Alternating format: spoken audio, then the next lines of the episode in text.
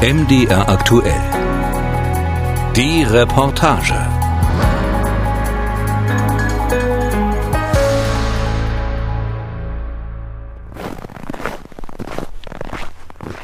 Franziska Knauer stapft durch den Schnee über den alten Dorfplatz von Pödelwitz, rund 20 Kilometer südlich von Leipzig.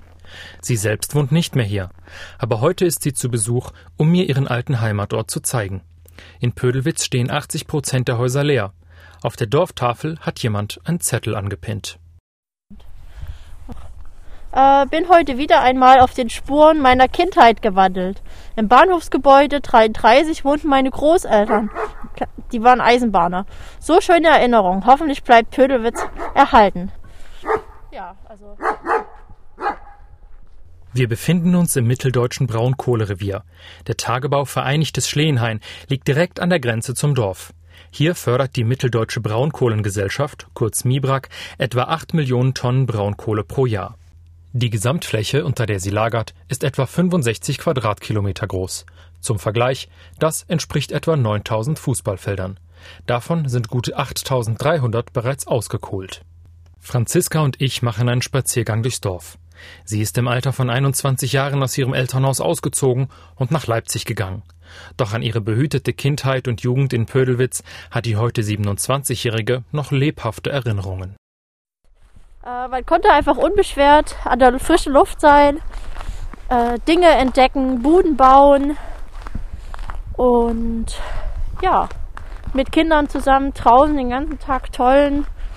Hatte immer viel Platz, um sich super auszubreiten. 2012 haben 130 Menschen in Pödelwitz gewohnt. Aktuell sind es offiziell noch 25. 106 Personen haben sich von der Mibrak freiwillig umsiedeln lassen. Sie hatten die Befürchtung, dass mehr Staub durch das Dorf wehen würde, wenn die Kohlebagger sich immer näher an das Dorf herangraben würden.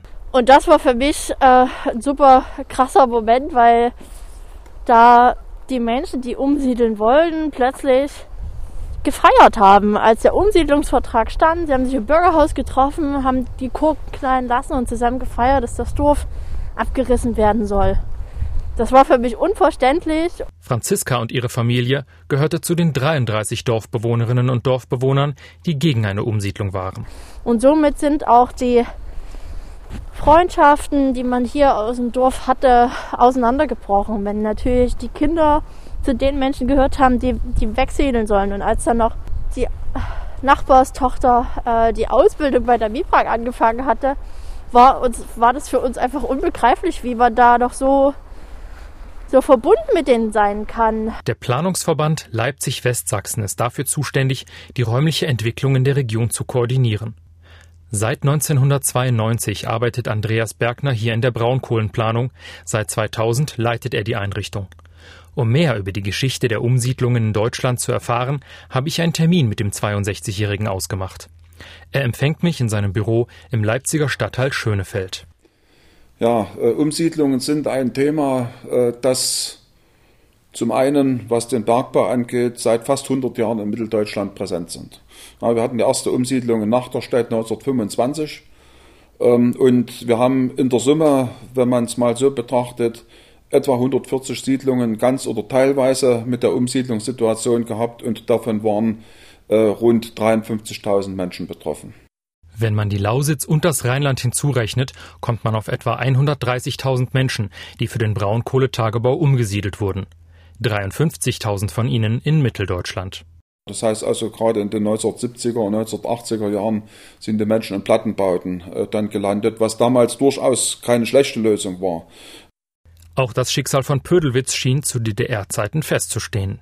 Ähm, die Situation war so, dass äh, in der früheren DDR sogenannte Bergbauschutzgebiete ausgewiesen wurden, politisch, äh, wo ein Abbau im Grunde genommen feststand. Und auch Pödelwitz lag in einem solchen Bergbauschutzgebiet, also zu DDR-Zeiten war allen handelnden Akteuren, Beteiligten klar, äh, Pödelwitz wird irgendwann umgesiedelt. Doch nach der Wende haben die politischen Akteurinnen und Akteure die Situation neu bewertet. Der aktuell gültige Braunkohlenplan von Andreas Bergners Planungsverband ist 2011 erschienen. Dort zählt Pödelwitz aktuell als sogenanntes Vorbehaltsgebiet. Die Förderung der rund 20 Millionen Tonnen Braunkohle, die unter dem Ort liegen, steht also juristisch weder fest, noch ist sie ausgeschlossen. Die Mibrak wollte anscheinend dennoch auf Nummer sicher gehen. Das Unternehmen macht den Pödelwitzerinnen und Pödelwitzern 2011 ein Angebot zur freiwilligen Umsiedlung, obwohl noch keine Abbaugenehmigung für das Gebiet vorliegt. Andreas Bergner moderiert die Verhandlungen zwischen der Stadt Greutsch, zu der das Dorf gehört, und der Mibrak. Die Konditionen des sogenannten Pödelwitz-Vertrags gelten damals bundesweit als Blaupause für vergleichbare Vorhaben. Die Pödelwitzerinnen und Pödelwitzer, die damals umsiedeln wollen, erhalten zusätzlich zum unabhängig geschätzten Grundstückswert eine Eigentümerzulage in Höhe von 75.000 Euro pro Haushalt. Hinzu kommen weitere Leistungen über rund 80.000 Euro für sämtliche Kosten, die im Zusammenhang mit einem Neubau und Umzug anfallen dürften. Wie viel war der Mibrak die Umsiedlung wert? Auch wenn Andreas Bergner die genaue Zahl kennt, muss ich mich mit einer Andeutung begnügen. Ähm, äh, ich sage es jetzt mal von der Größenordnung her, äh, es ist ein nicht geringer zweistelliger Millionenbetrag gewesen, der äh, für Liegenschaftserwerb und für die Umsiedlung an sich aufzuwenden war. Zur Umsiedlung gehört auch, dass die Mibrak mit der Stadt Greutsch die Erschließung einer Neubausiedlung nahe des Stadtzentrums vereinbart hat. Die liegt etwa sechs Kilometer von Pödelwitz entfernt. Hier wohnen heute die meisten ehemaligen Dorfbewohnerinnen und Dorfbewohner. Ich fahre hin. Neue Einfamilienhäuser mit Gärten säumen die gepflasterte Straße. Ein unverputztes Haus ist noch eingerüstet, das Grundstück daneben liegt brach. In einem anderen Haus gibt es vier Klingelschilder. Ich versuche es im Erdgeschoss. Eine ältere Dame mit Gehstock öffnet mir die Tür. Direkt dahinter setzt sie sich auf einen Hocker, während sie mit mir spricht. Ich bin die Frau Klose. Ja, und ich habe bei meiner Tochter mitgewohnt im Haus. Ja, und wir waren einverstanden, dass wir mit wegziehen. Und weil der Miprak extra ein Haus gemacht hat für uns als Schwerbeschädigte, haben wir, hier sind wir hier eingezogen. Ich kann von mir aus sagen, ich bin froh, dass ich jetzt hier in Kreuz wohne, weil ich schon so alt bin und ich kann wenigstens noch raus, mal in die, in die Stadt und, und alles ist für mich hier günstiger. Das ist alles. Während wir miteinander sprechen, kommt ein Mann Anfang 30 die Treppe im Hausflur herunter. Er hat eine Trainingshose an und bringt gerade den Müll raus. Er erzählt mir, dass er mit seiner Frau und seinen Kindern hier wohnt. Auch er ist aus Pödelwitz hierher umgesiedelt. Der Mann ist blöd. Das reißt alles, weil das ist, muss ich das so vorstellen. Ich, ich, meine Meinung ist, Pödelwitz steht auf einer Insel. So, weil du hast da drüben einen Tagebau, auf der anderen Seite einen Tagebau und Pödelwitz ist wie so eine offene Insel und das arbeitet alles. So, und das ist in Bewegung. Das Mauerwerk reißt. Das sieht man auch an, an eigentlich an allen Häusern. Das sieht alles katastrophal aus und ich verstehe die Leute einfach nicht, die dort. Mein Opa war auch, der ist als, als kleines Kind dort aufgewachsen mit seiner Mutter und äh, trotzdem, ich verstehe nicht, wie manche da so hartnäckig sein können. Als besonders hartnäckiger Pödelwitzer dürfte Jens Hausner gelten. Der Landwirt ist in den 80er Jahren nach Pödelwitz gezogen und lebt seitdem mit seiner Familie hier. Im Zuge der Diskussion um die Umsiedlung hat er zusammen mit anderen aus dem Dorf die Bürgerinitiative Pro Pödelwitz gegründet. Äh, das ist ein vollkommen unsozialverträgliches äh, Engagement des Bergbautreibenden gewesen, hier eine Dorfgemeinschaft zu spalten. Und das widerspricht eben auch dieser öffentlichen Darstellung der Bergbauunternehmen in Deutschland, dass man äh, die Braunkohle in den Revieren sozialverträglich abbaut. Das hat mit Sozialverträglichkeit gar nichts zu tun. Jens Hausner war nicht nur wichtig, sein Dorf zu erhalten. Er wollte auch die Geschäfte der Mibrak boykottieren. Seine Theorie? Wenn ein Dorf bereits leer stünde, wäre es viel einfacher, eine Abbaugenehmigung beim zuständigen Oberbergamt zu bekommen. Ob der Abbau dann tatsächlich erfolgt, sei für das Unternehmen aus finanzieller Sicht nachrangig. Jede Genehmigung für so ein Bergbauunternehmen ist auch bares Geld wert, äh, auch wenn man es nicht umsetzen kann. Das heißt, wenn ich jetzt eine Genehmigung erhalten habe und habe dort schon äh, betriebswirtschaftliche äh, Abfolgen in Gang gesetzt, die mich auch schon Geld gekostet haben. Und dann kommt eine politische Entscheidung, die sagt, ihr, ihr dürft das nicht mehr abbaggern, weil wir äh, jetzt aus der Braunkohle aussteigen oder damals aus der Atomindustrie, das war ja äh, genau dasselbe. Dann können diese Unternehmen schon klagen auf den äh, entgangenen Gewinn, der äh, über so eine entzogene Genehmigung dann praktisch erreicht wird. Und äh, jede Genehmigung ist für so ein Unternehmen immer bares Geld wert, egal ob sie die umsetzen können oder nicht. Man verdient dann halt das Geld auf dem juristischen Weg. Jens Hausner, Franziska Knauer und die anderen aus der Bürgerinitiative kämpfen gegen die Umsiedlung aller Pödelwitzerinnen und Pödelwitzer. Das Leben im Dorf ist seitdem ein anderes, erinnert er sich. Wir sind im Dorf spazieren gegangen, wie man das macht, sonntags nachmittags, und da kamen andere Einwohner entgegen. Man hat gegrüßt, wie es sich das anständig gehört. Ähm, und man wurde einfach nicht mehr zurückgegrüßt. Man wurde nur belächelt als, äh, und man wurde auch in der Öffentlichkeit so dargestellt, als wollte man eine positive Entwicklung für den Ort verhindern, obwohl diese positive Entwicklung ja eigentlich eine Zerstörung eines Ortes ist durch den Bergbau, die gar nicht notwendig ist. Rückblickend ist er sogar erleichtert, dass der Wunsch der Umsiedlungswilligen erfüllt wurde. Ich, wir gehen davon aus, wenn wir die Umsiedlung verhindert hätten, dass wir zeitlebens nie wieder Frieden in dem Ort bekommen hätten, weil der Riss ging so tief durchs Dorf Seit Dezember 2019 besteht die sächsische Staatsregierung aus CDU, SPD und den Grünen. Letztere haben sich dafür eingesetzt, den Erhalt von Pödelwitz im Koalitionsvertrag festzuhalten. Jens Hausner macht seitdem einen regelrechten Pödelwitz-Tourismus aus, berichtet er. Wir haben in Leipzig ein Wohnungsproblem, wir haben ein Grundstücksproblem, das heißt, es werden Wohnungen gesucht, es werden Grundstücke gesucht und Pödelwitz liegt 20 Kilometer südlich von Leipzig in einer guten Wohn- und Lebenslage, wo man auch die Stadt relativ schnell erreicht. Und dann, da darf es politisch nicht gewollt sein, dass ein Bergbauunternehmen hier ohne eine bergrechtliche Genehmigung so einen Leerstand von 80 Prozent eines Ortes verursacht und dieser Leerstand dann nicht beseitigt wird. Nach dem Pödelwitz-Vertrag 2012 haben die Umsiedlerinnen und Umsiedler das Dorf sukzessive verlassen. Die letzten sind 2018 gegangen. Bei einem Rundgang durch das Dorf zeigt mir Jens Hausner den Verfall, der seitdem sichtbar voranschreitet. Na, zum Beispiel dieses Gebäude, da hat die MEPRAG die Fassade geöffnet, das ist ein Lehmfachwerk und hat das nicht wieder mit einem Schutzputz versehen. Äh, das, die haben ja bauhistorische Untersuchungen gemacht und haben das dann so stehen lassen und geben das dem Verfallpreis. Genauso Dächer, die durch Stürme 2018 und 2019 in Mitleidenschaft gezogen wurden. Die wurden nicht wieder repariert, aber man hat ja äh, gegenüber einem Eigentümer in so einem Ort relativ wenig Möglichkeiten, wie um ihm Auflagen zu erteilen, wie er mit seinem eigenen Eigentum umzugehen hat. Damit die MIBRAG die alten Häuser nicht weiter verfallen lassen kann, wünscht sich Jens Hausner, dass die Stadt Greutsch eine Dorfentwicklungsgesellschaft gründet und der MIBRAG alle Häuser gebündelt abkauft, um sie dann an Privatpersonen und Familien weiterzuverkaufen. Was hält der Bürgermeister davon? Mike Kunze. Ja, gut, wir würden das wie alles natürlich auch wohlwollend mit begleiten, äh, ein Stück weit, aber dazu muss es erstmal kommen.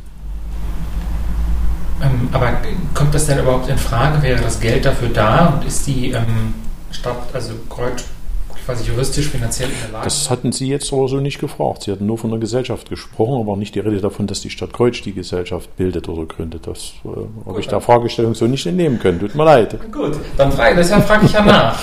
ja. Wie ist das denn?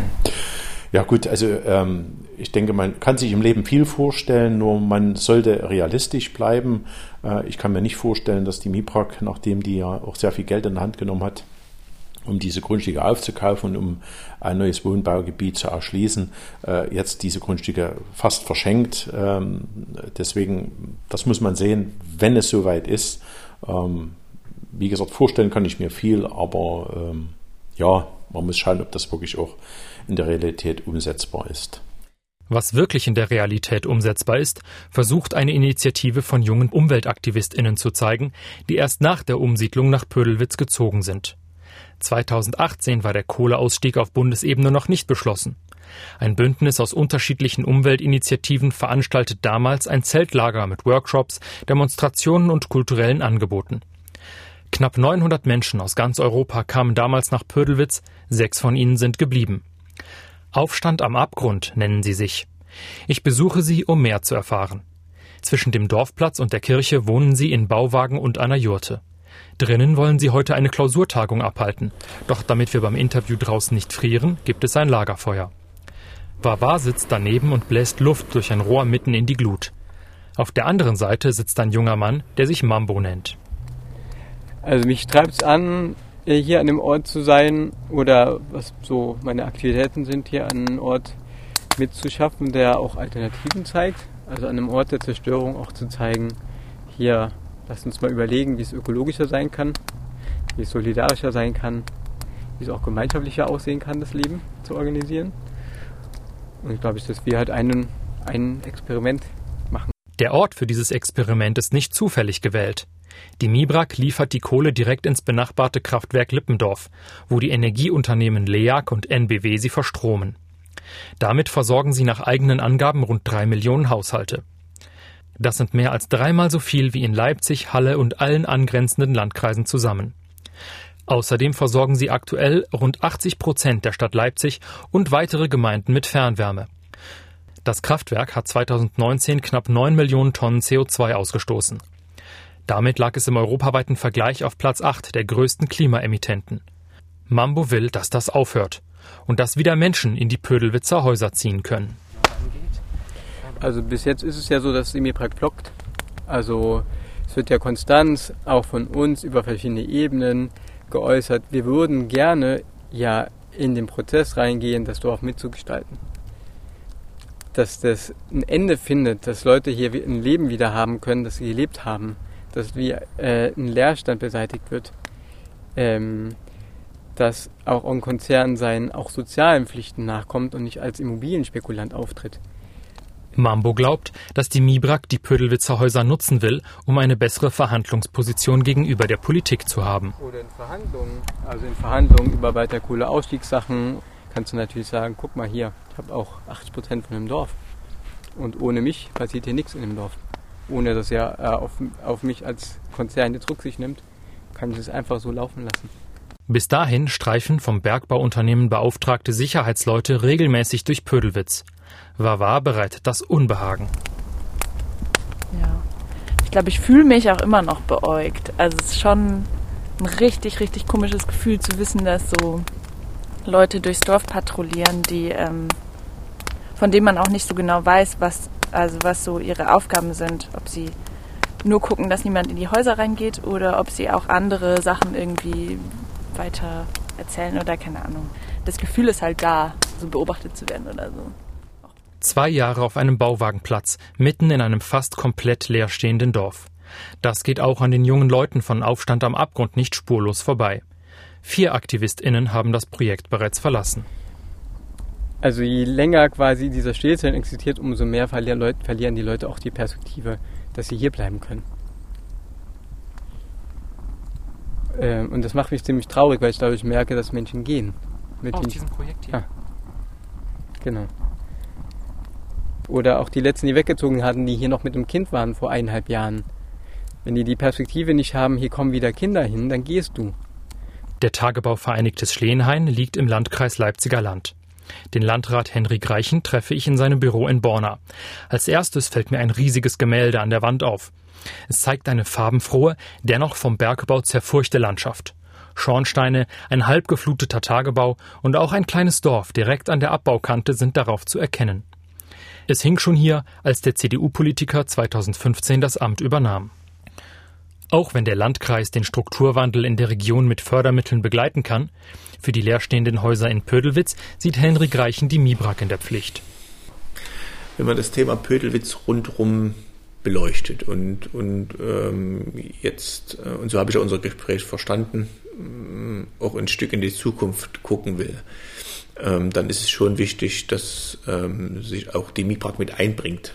Äh, die sind äh, einer der Hauptakteure in dem Prozess, ähm, A, weil sie natürlich das Eigentum besitzen, ähm, an den Grundstücken und weil sie ja für sich auch mal die Frage beantworten müssen, wie gehe ich damit um ähm, und in der Verantwortung auch äh, eines ortsansässigen Unternehmens hier eine, eine, eine größere Rolle haben in der Mitwirkung.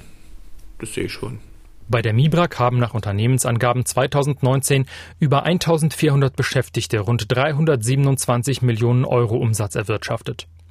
Der Gewinn vor Steuern liegt bei knapp 26 Millionen Euro.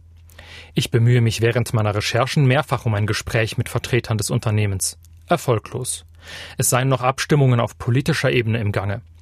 Daher könnten noch keine Aussagen zur Inanspruchnahme von Pödelwitz oder der Zukunft der Häuser getroffen werden. Am 21. Januar 2021 schließlich löst die sächsische Landesregierung ihr Versprechen aus dem Koalitionsvertrag ein.